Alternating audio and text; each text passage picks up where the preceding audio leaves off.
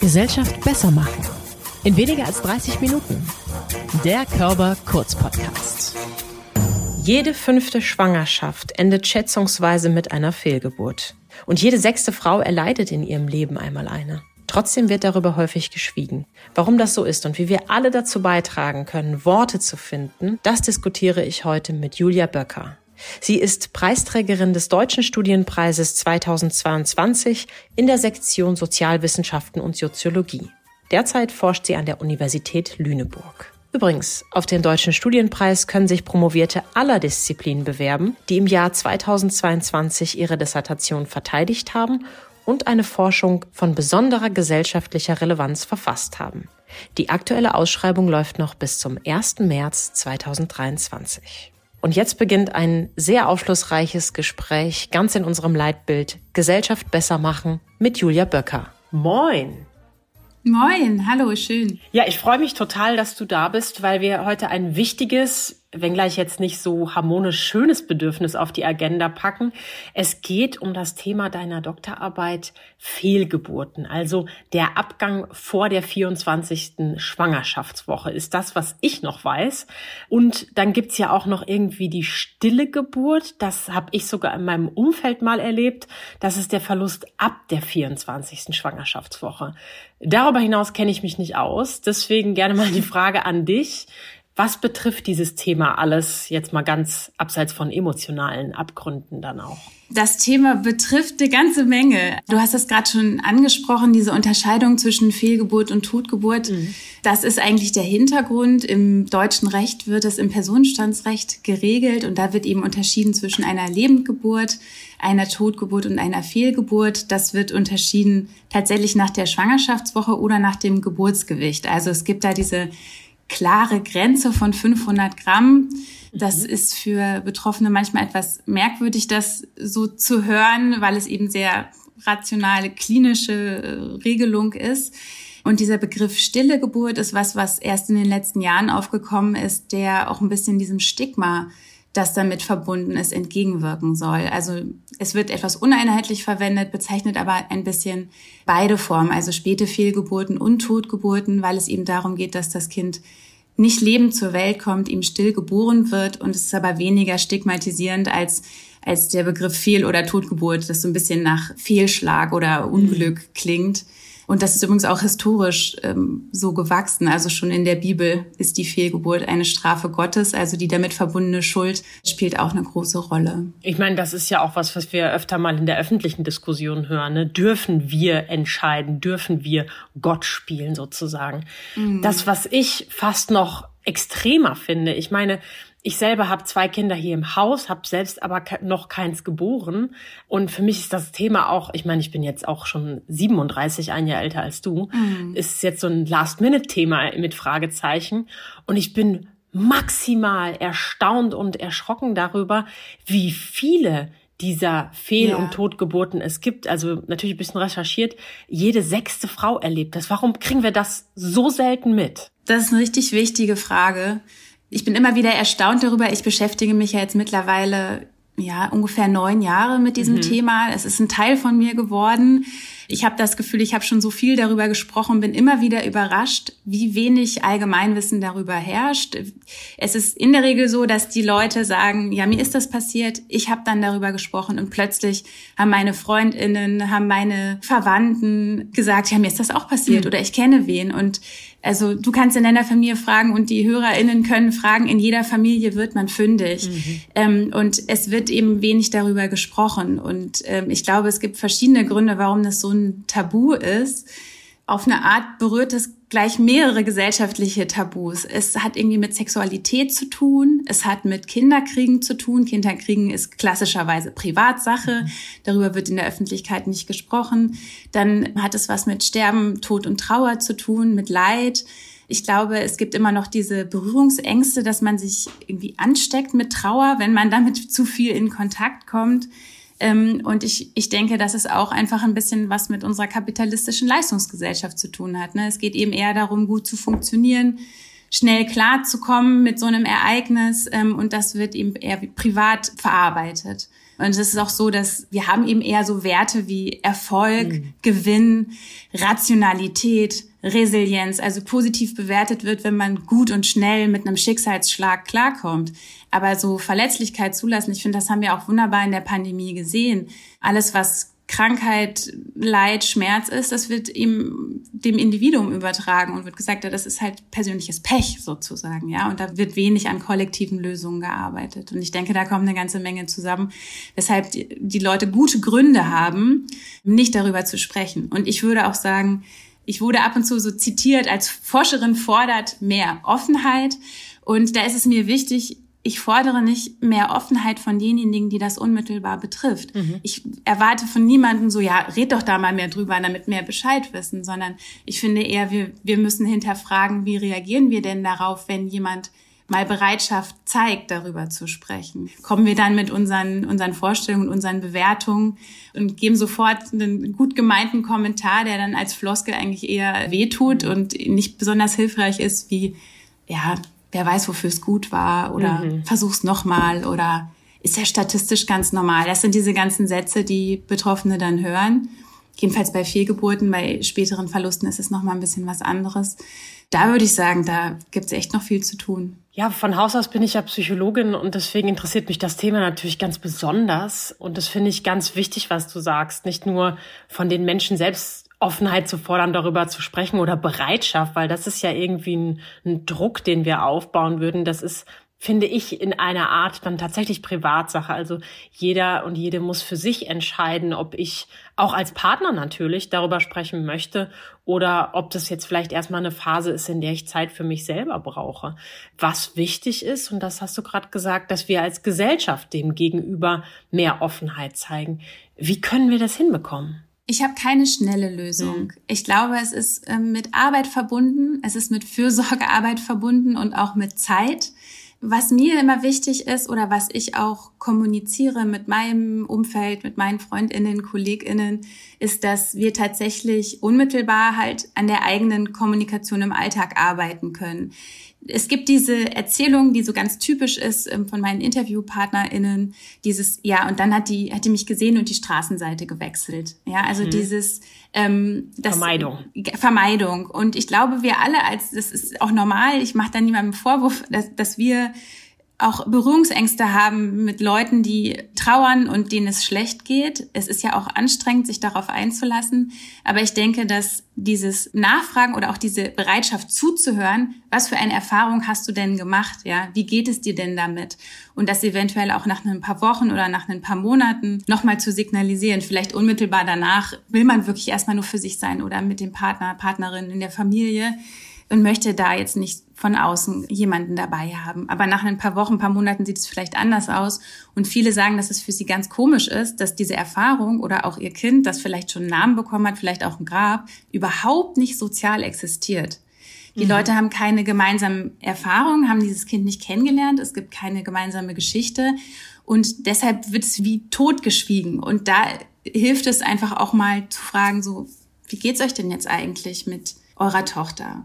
Also das einfach auch in die Kommunikation einzubringen, ja, und das auch zuzulassen. Was ich auch gelernt habe über meine Forschung, ist, dass Trauer ebenso in Wellen kommt. Es, mhm. es gibt nicht dieses Gesetz kontinuierlicher Besserung.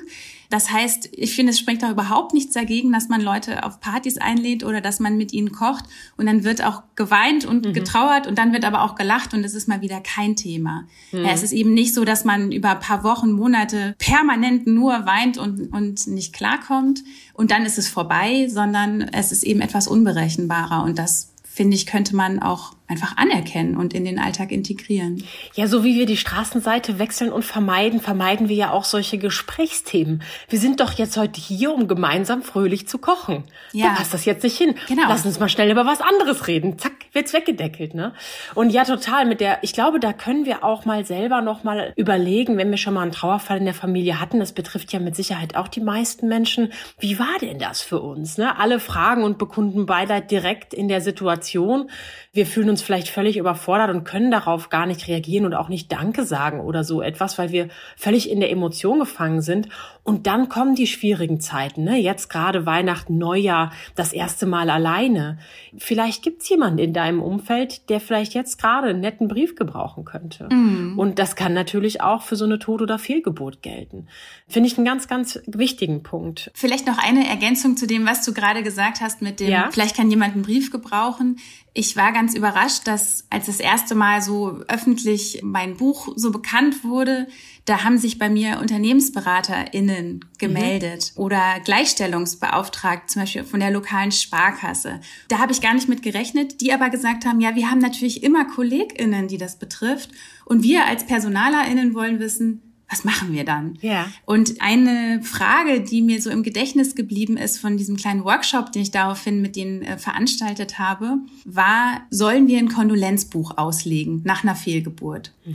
Und das hat mir gezeigt, also die Vorstellung, die dahinter steht, ist, dass sich ganz stark orientiert wird einfach an dem Wissen, was wir haben, nämlich bei einem Todesfall von einem älteren mhm. Menschen. Und jetzt die Überlegung, könnte das was sein, was, was wir ich sage jetzt mal, formalisieren, damit wir eine gute Lösung haben mit dieser Überforderung vielleicht auch und im Team.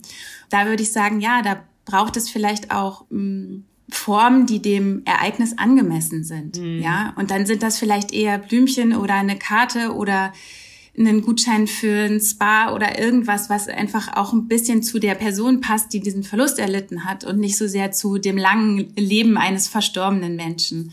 Und da, denke ich, können wir überlegen, was es da für Formen geben kann, das als Gemeinschaft, als Team abzufedern. Ja, den Nachsatz fand ich jetzt noch ganz wichtig, damit nicht alle Menschen, die so eine Fehl- oder Totgeburt erleiden, plötzlich einen Spargutschein bekommen, obwohl sie vielleicht Spa oh hatten.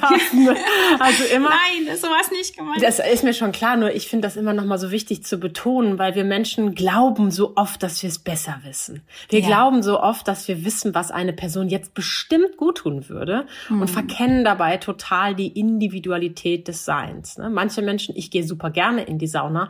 Meine Partnerin findet das einfach viel zu heiß. Und du hast total recht. Und am Ende sagen dann Leute, ja, ich soll mich dann noch mehr entspannen oder was, damit es beim nächsten Mal klappt. Es ist verrückt, ja. wie viele Bewertungen dahinter stecken und wie verletzend das sein kann. Also du hast total recht. Ich nehme den Spargutschein zu. Ja, ja aber also ich, vielleicht würde es für mich zum Beispiel passen. Ne? Deswegen Betonung auf dem zweiten Satz. Geht da in Kontakt, fragt mal die Menschen, was sie vielleicht auch brauchen. Du hast gerade schon angesprochen, du hast natürlich im Rahmen deiner Promotion, aber auch einfach als Forschende die ein oder andere Publikation schon veröffentlicht, zum Beispiel Fehlgeburt und Stillgeburt, eine Kultursoziologie der Verlusterfahrung. Da sind wir ja auch sehr viel wieder bei naja, Trauerbewältigung und Umgang mit Tod und Verlust. Vielleicht magst du auch noch mal die Vorgeschichte erzählen. Also, wie war deine Dissertation aufgebaut? Wo hast du dich konkret mit beschäftigt? Ich habe mich ursprünglich für Trauerkulturen interessiert. Mhm da kommen verschiedene Interessen zusammen oder das hat auch ein bisschen einen längeren Weg genommen. Auch die Forschung, die ich vorher gemacht habe, da ging es eigentlich eher um Glück und Party und das gute Leben. Vielleicht war das wie so ein großer Kontrastfall jetzt meine Dissertation, dass ich so geguckt habe, okay, was ist eigentlich das Schlimmste, was einem passieren kann? Ja, und da habe ich so gedacht, ja, das Schlimmste ist eigentlich, wenn man das eigene Kind verliert. Hm und hatte dann mal ein Seminar zur Bestattungskultur besucht. Ich habe ja Kulturwissenschaften studiert und fand das, glaube ich, immer interessant und habe am Anfang aber eigentlich eher unterstellt, ja, das passiert hier ja total selten. Mhm. Ne? Wie du am Anfang mhm. auch, das war unser Einstieg. Aber es ist historisch noch gar nicht so lange der Normalfall, weil noch vor 100 Jahren sind vor allem Säuglinge, kleine Kinder früh verstorben. Und ich dachte, ähm, was gibt es hier eigentlich für Rituale, für Abschiedsformen? Ja, welches Wissen gibt es eigentlich für Eltern, die in so eine Situation kommen? Und zunächst hatte ich auch Berührungsängste und habe erstmal in Foren im Internet gelesen, Foren für trauernde Eltern und verwaiste Eltern und habe dort festgestellt, dass Personen, die im Rahmen von Schwangerschaft und Geburt ein Kind verloren haben, dass die sich für ihre Anwesenheit in diesen Foren rechtfertigen. Aha. Dass die so ein bisschen sowas sagen wie, na ja, ihr habt ja wahres Leid erfahren oder ich bin ja keine richtige Mutter. Also da so einen Legitimationsbedarf ja. geherrscht hat, zu sagen, na ja, irgendwie trauere ich, aber ich bin ja nicht so richtig trauernde Eltern. Mhm. Und da habe ich gedacht, das ist ja interessant. Was passiert hier eigentlich? Und dann bin ich auf diese Frage gestoßen und das ist auch das, was ich in meinem Buch behandle. Unter welchen Bedingungen ist es eigentlich legitim zu sagen, dass man ein Kind verloren hat im Rahmen von Schwangerschafts- und Geburtsverlusten. Und das war der, der erste Schritt.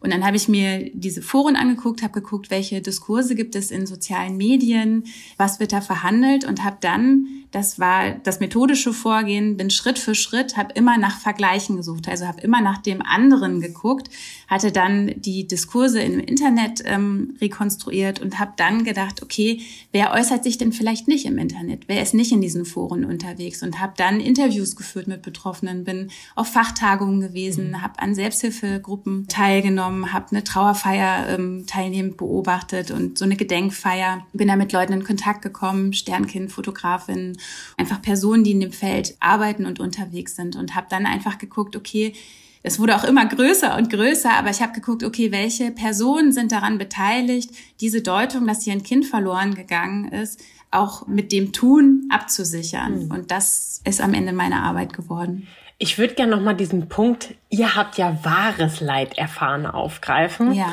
Ich spreche oft im Rahmen von der Akzeptanz- und Commitment-Therapie vom natürlichen und schmutzigen Leid.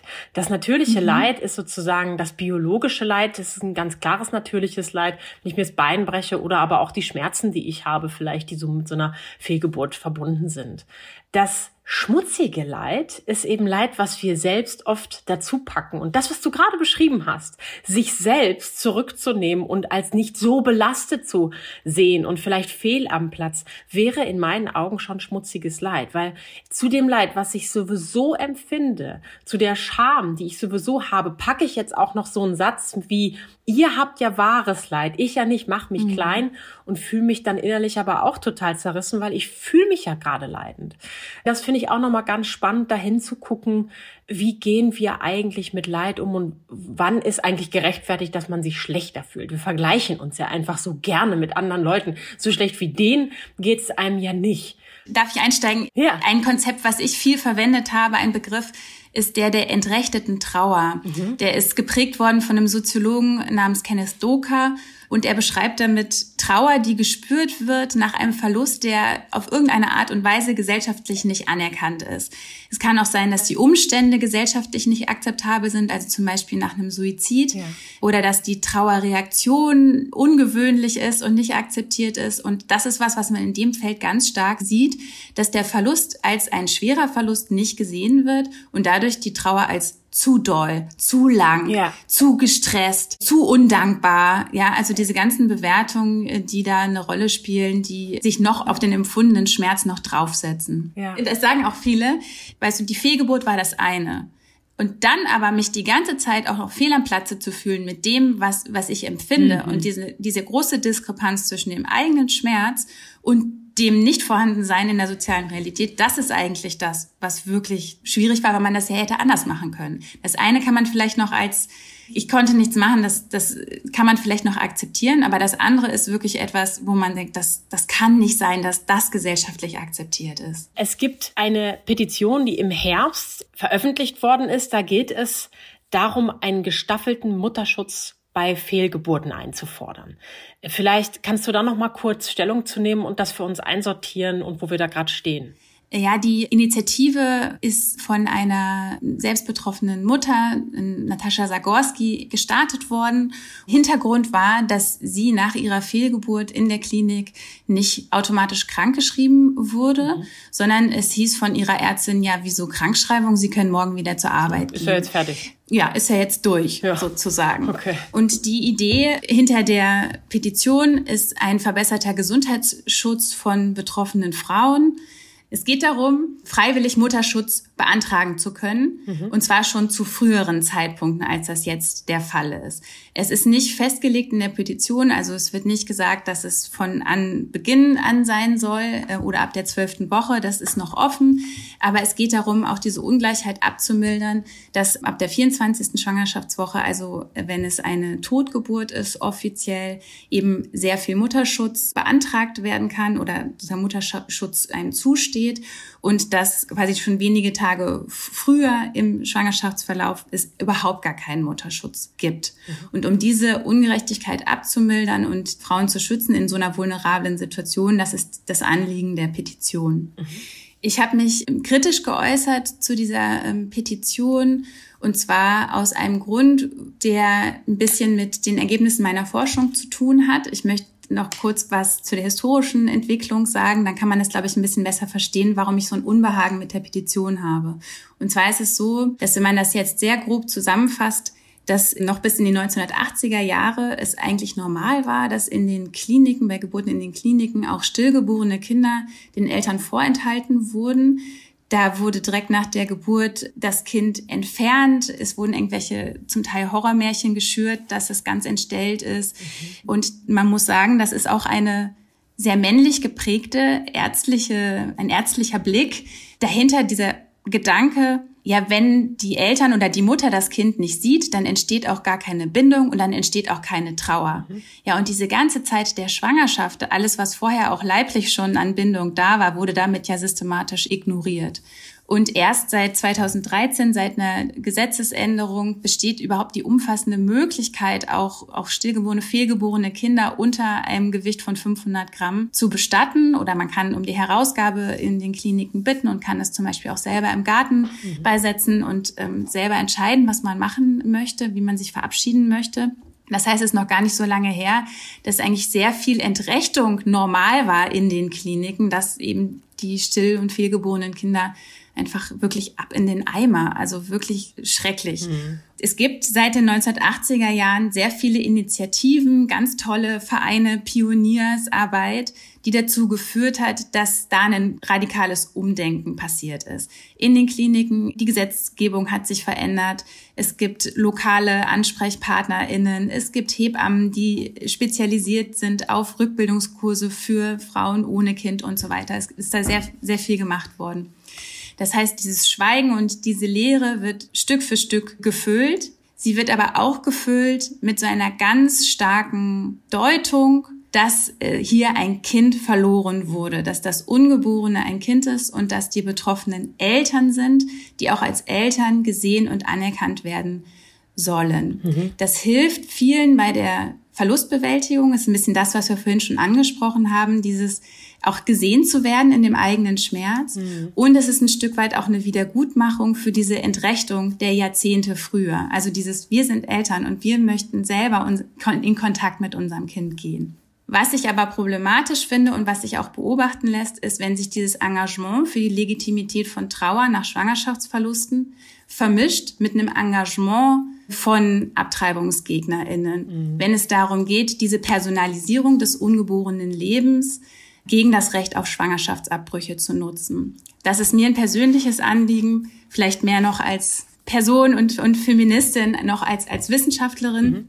Aber ich hatte das Gefühl, dass es in dieser Petition auch um diese Konnotation von Mutterschaft geht. Dass es nicht nur um die Krankschreibung geht und nicht nur um den Gesundheitsschutz, sondern auch, das lag auch an dem Text der Petition, wo so etwas drin stand wie, für Frauen, die Wochen und Monate lang ihr Kind unter dem Herzen getragen haben mhm. und so weiter. Und ich glaube, es ging letztendlich auch um diese Konnotation oder diese Anerkennung, schon wochenlang sich als Mutter gefühlt zu haben. Ja. Und ich würde niemals das jemandem absprechen. Also Betroffene dürfen das fühlen. Aber ich hatte das Bedürfnis, den Finger zu heben und zu sagen, wir müssen aber darauf aufpassen, was das bedeutet, wenn wir rechtlich ein Gesetz ändern und damit institutionalisieren, dass es eine Art Mutterschutz gibt bei Fehlgeburten, egal zu welchem Zeitpunkt in der Schwangerschaft dass wir damit einfach rhetorisch diese sehr alte traditionelle Idee von Mutterschaft von Schwangerschaftsbeginn an stärken. Ja. Und das bereitet mir Unbehagen. Ja, finde ich auch nochmal wichtig, aus deinem Mund zu hören mit den Rollen, die du so trägst, Wissenschaftlerin, Feministin und auch Mutter von zwei Kindern, die das selbst sozusagen ja erlebt ja. hat. Du hast gerade schon von Hebammen gesprochen. Hebammen sind ja aus meiner Sicht irgendwie auch so die Bezugsperson und wahnsinnig wertvolle Menschen in dieser sehr ereignisreichen Zeit. Gerade sogar auch nochmal Spezialistinnen genannt für Frauen, die Totgeburten haben, zur Rückbildung, dass dann ein spezielles Feingefühl vielleicht auch notwendig ist und Verständnis des Körpers. Jetzt ist es auch noch so, dass die Hebammen aus dem Pflegebudget gestrichen werden soll. Wie stehst du dazu und welche Rolle siehst du denn, abgesehen jetzt von der allgemeinen Hebamme, eben genau in diesem speziellen Fall der Totgeburt und Fehlgeburt? Ich bin gerade nicht up to date, was das Pflegebudget angeht. Ich glaube, das ist zurückgenommen worden, okay. was aber überhaupt nicht das Problem reduziert, dass wir extrem Hebammenmangel haben in Deutschland. Das ist ein ganz, ganz großes Problem allgemein, aber auch speziell für dieses Thema, zu dem ich gearbeitet habe. Ich würde sagen, Hebammen sind der Schlüssel hm. für jetzt mich nicht missverstehen, für eine gute Verlusterfahrung. Mhm. Alle InterviewpartnerInnen, die in Kliniken entbunden haben oder auch in Geburtshäusern, haben genau das gesagt. Da ist die Rede von, das war ein wahrer Glücksgriff. Ähm, sie hat einen kleinen Mikrokosmos für uns geschaffen. Das sind die Personen, die darüber entscheiden, ob es da eine gute Begleitung gibt. Und in diesen Pionierbewegungen sind auch sehr, sehr viele Hebammen aktiv gewesen, weil die auch wissen, was Betroffene brauchen.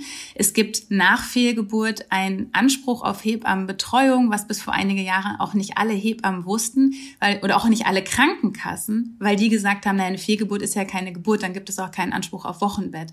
Aber all das hat sich geändert und da setzt sich auch ein Wissen durch bei GeburtshelferInnen und da würde ich sagen, wir müssen da rein investieren. Ich habe einen Fall, finde ich, der sehr bezeichnend ist für diese Entwicklung in meiner Arbeit gehabt. Ich habe eine Interviewpartnerin gehabt, die gesagt hat, sie hatte eine diagnostizierte Fehlgeburt in der 14. Schwangerschaftswoche. Das ist ein Zeitpunkt, zu dem in der Regel vaginal entbunden werden muss. Mhm. Das heißt, es wird keine Ausschabung mehr gemacht oder Absaugung. Heutzutage macht man eigentlich Absaugung, keine Ausschabung mehr. Mhm. Ihr wurde im Krankenhaus aber gesagt, sie wartet auf einen Zeitslot für eine Ausschabung. Stattdessen hat sie wehenfördernde Medikamente erhalten und hat quasi im Bett gewartet und dachte, irgendwann geht es zur OP, mhm. bis sie gemerkt hat, unter der Decke ist das Baby rausgekommen. Sie war total überfordert, mhm. hat dann nach der Ärztin geklingelt dann kam eine Krankenpflegerin, hat das Kind mitgenommen und hinterher sich auch entschuldigt und hat dann den Fötus gewaschen und ihr gezeigt und angeboten, Fotos zu machen. Seit dieser Gesetzesänderung 2013 besteht in den meisten Krankenhäusern auch eine Pflicht für das äh, Pflegepersonal und für Hebammen, auf Bestattungsmöglichkeiten aufmerksam zu machen.